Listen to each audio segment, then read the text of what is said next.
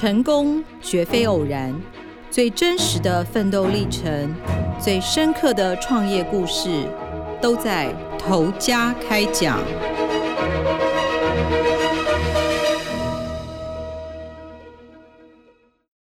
各位听众，大家好，欢迎收听由静好听与静周刊共同制作播出的节目《投家开讲》，我是静周刊财经人物组记者王小军。冬天到了，是不是很多人都会想要保养自己的肌肤？可是大家有没有想过，其实台湾哦，有二分之一的女性其实不愿意去使用面膜这个东西。通常很多人都会觉得说，敷完面膜，皮肤应该状况是要很保水很好，但其实很多人是会过敏、红肿或痒，所以其实成为了很多女性的痛点，进而不愿意去使用面膜这个产品。其实追根究底哦，这是因为台湾的一些法规的限制，就是说在面膜产品、美妆产品上面不能够去讲这个疗效。那长久下来呢，就会导致于劣币驱逐良币的状况。比如说，这一家厂商可能说它的成分是有抗老，但是呢，它到底要加多少才会是有效的？在不能够强调疗效的情况之下，就越来越多人就是会可能去偷工减料等等这样子。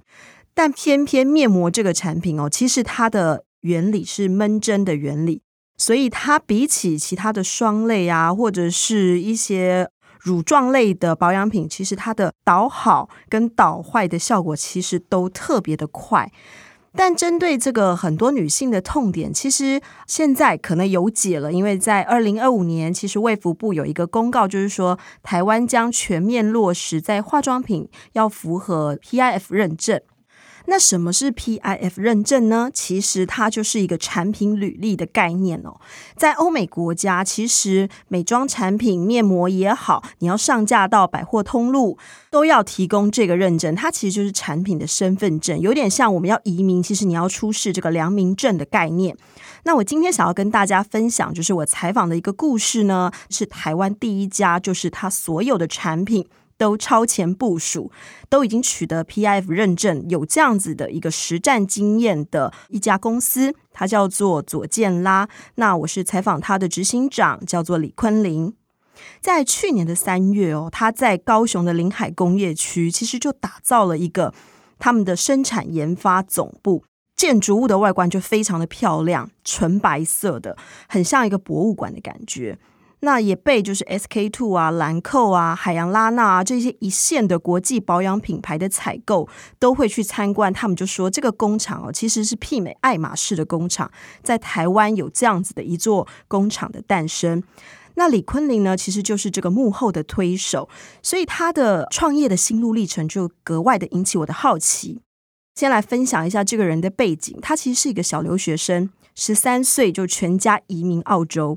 他的父母亲哦，就是高雄起家的一个做小生意的，做金子买卖的盘商。那为了给孩子最好的教育，所以其实就是把所有的存款全部就是带到国外去，然后给孩子最好的教育。但其实华人在海外哦。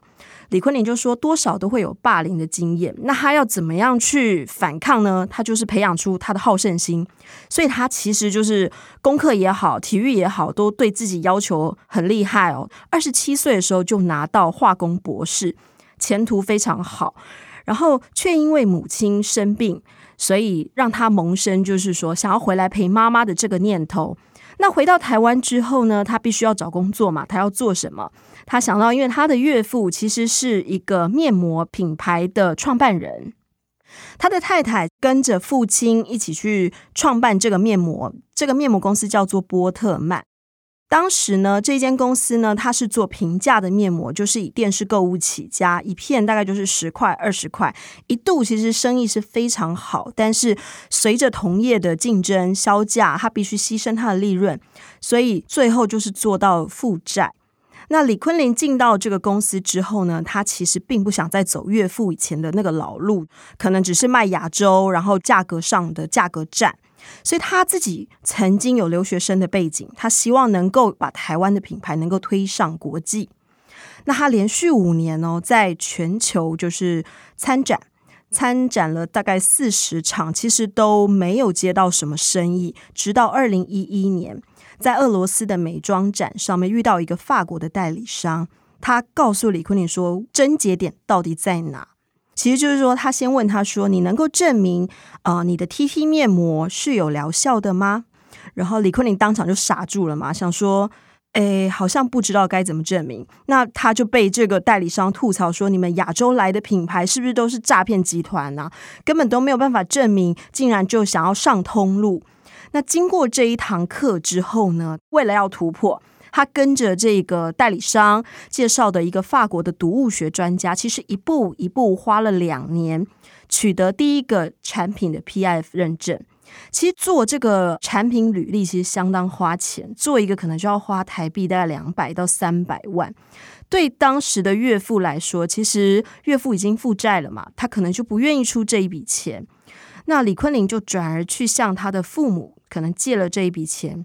那父母因为支持孩子，所以当然就是啊、有愿意付这个钱，但是也埋下了就是李坤林跟岳父之间想法的拉锯。但取得这个认证之后呢，他们也顺利让 TT 面膜成为就是第一家打进法国的 MIT 面膜的品牌。那当时其实台湾很吃就是从国外红回来的品牌，所以。当他在回到台湾的通路上架的时候，其实一个月可以卖出五十万片，成绩非常的傲人。那李坤林自己也非常的认真，他其实每天大概会花十四个小时在经营他的粉丝团。他其实，在还没有无名小站、还没有呃脸书的时候，他其实就是第一届自己架网站的那个部落客。他就是第一届的百万部落客，所以他其实非常懂得怎么去透过网络的力量来去达到他想要的行销效果。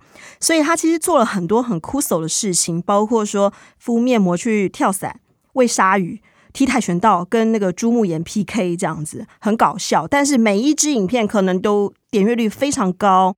其实他在面膜界做了一个创举，他自己有经营一间 Booking 漫画店，在漫画店呢举办线下的聚会。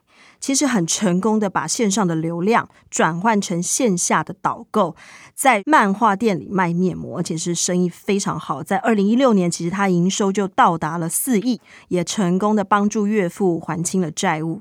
但这时候，其实两个人的理念越走越远。岳父可能还想要继续做以前他的方式，可是李坤林呢，希望能够把所有的产品都推向是比较具有 PIF 认证、比较具有国际认证的这个理想。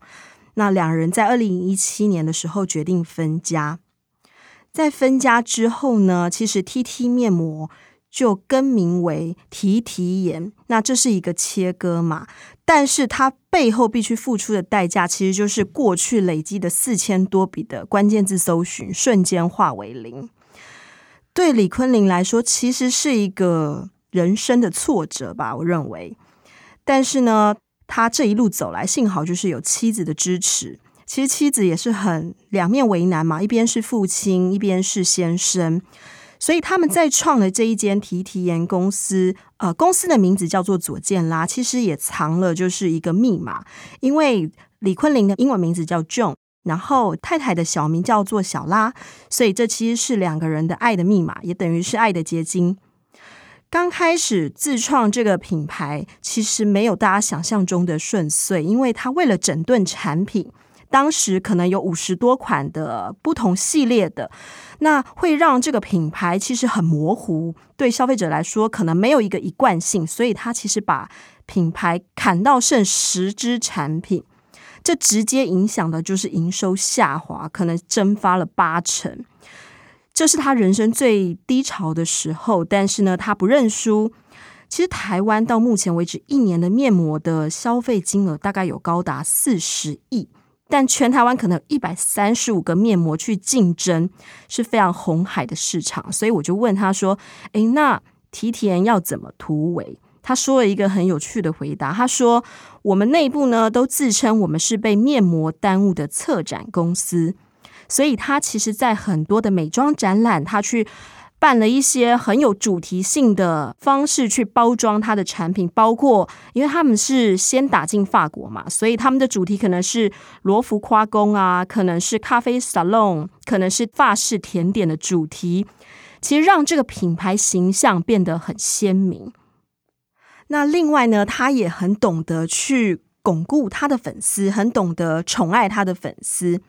包括说，像去年的暑假，其实，在南港展览馆展览，可能开展大概是九点，但很多粉丝为了去抢他的一些商品，所以可能前一晚就带帐篷去排队。当时是夏天，非常热。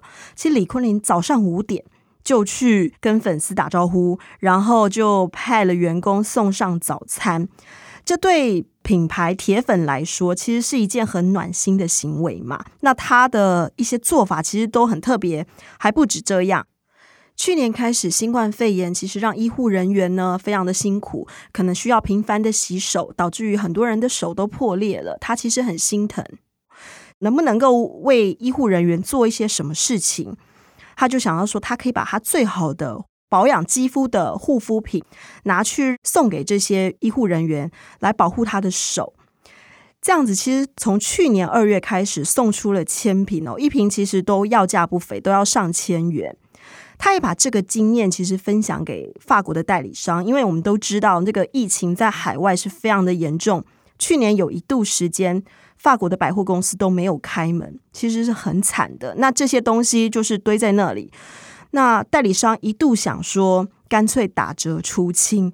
那李坤林觉得说，这万万不行，因为好不容易把这个品牌形象塑造出来，你今天一旦打折，你就会觉得这个东西好像就没有那个品牌价值。所以他坚持不降价，宁可是免费送。他一直想要攻进，就是法国的那个顶级百货老佛爷百货，当时一度是攻不进去的。但是他想说，利用这个机会，就是先让百货公司可以用这个面膜吸引客人上门。没想到因此打开了，就是进入这个百货，先从电商开始的这个通关。所以其实有的时候换个角度想，呃，你可以把可能是现在的困境变成是一个机会，这是我在他身上看到的一个特质。然后李坤林呢，其实。他做到目前为止哦，越做越有信心。他们喊出了一个 slogan，叫做“面膜只有两种，一个是提提眼，跟其他”。我觉得刚开始听的时候会觉得这个人好狂妄、很自大，但是他给了我一个我觉得很重要的一个核心精神，就是说所有的标准其实是拿来超越的，包括说对他们自己的面膜厂，他们可能是用最好的布膜。然后用加到足、加到够量的成分，不会因为消费者不懂而去有模糊地带。那一直到去年呢，他们把整个面膜厂的水的设备都改成为就是制药等级的纯水，等于是用大炮来打小鸟，用非常好的水来做面膜。这在美妆产业其实是一个创举，当然这个背后呢，必须要付出很大的费用。那他这么做，其实也让国际的一些一线的保养品牌，其实看到就是台湾有这样子的一家公司，包括说瑞士最大的美妆集团，其实也下单请他来制造。这个概念是什么？就有点像呃 BMW 的工厂，请玉龙帮忙生产他们的车子。所以对于台湾的厂商来说，其实是一个莫大的鼓励嘛。以前我们可能就是赚很毛三到四的代工。但现在台湾有可能变成是全球美妆产品的接单中心，这是一件很不简单的事情。那在我的采访过程当中，我觉得他让我很印象深刻，可能是我到了采访现场还不能马上采访，因为呢，他那个时候他在上他的法文课，他每天早上七点到九点，这个脑袋最清楚的时间保留下来。他告诉我说，他其实现在已经四十多岁了，但是他非常有学习跟求知的这个精神跟欲望。那一路走来，其实他不跟别人比，他只要求他自己一天比一天更进步。不论是对自己的要求，或者是对品牌，或者是对企业的经营，他都是用这个态度。就是很不简单的一件事情，因为可能我们有些人会就是走到一个地方，然后就会有觉得，哎，好像已经还不错了，就休息一下。但是我觉得这个人就是不断的去挑战自己的标准。然后他也说了一个小故事，就讲说他跟他太太为什么会认识呢？其实是当时他在当留学生的时候，因为他已经很久都没有用中文了，那他的 purple merfer 可能都拼不清楚，全部都忘光了。但他就是想要学仓颉打字，其实这样对一个小留学生来说是很困难的一件事情。那他在 ICQ 上面认识他太太，他太太就是陪着他练这个仓颉打字。他说：“如果我当时呢，我可以就是。”呃，用英文打或者用注音打，用最简单的方式。我不想要选最难走的路，我可能也不会认识我的太太，可能今天我的人生也不会有这样子的转变。所以他走了一条可能是很艰困难走的路，但这条路可以让他走得更久更稳。我觉得这个人在网络上其实一直都是一个很有话题的人物。李坤林，他其实曾经就是把他自己。在念书的时候很疯狂，他环游世界，然后他就是可能会遛鸟啊，很疯狂的一些举动，就是出了一本旅游书，所以大家给他一个遛鸟博士的封号。当然，他现在呢已经长大了，他自己就说我已经隐退江湖，不会再做这件事情了。但是我觉得这当中有一个很核心的东西，就是他不在乎外人的眼光。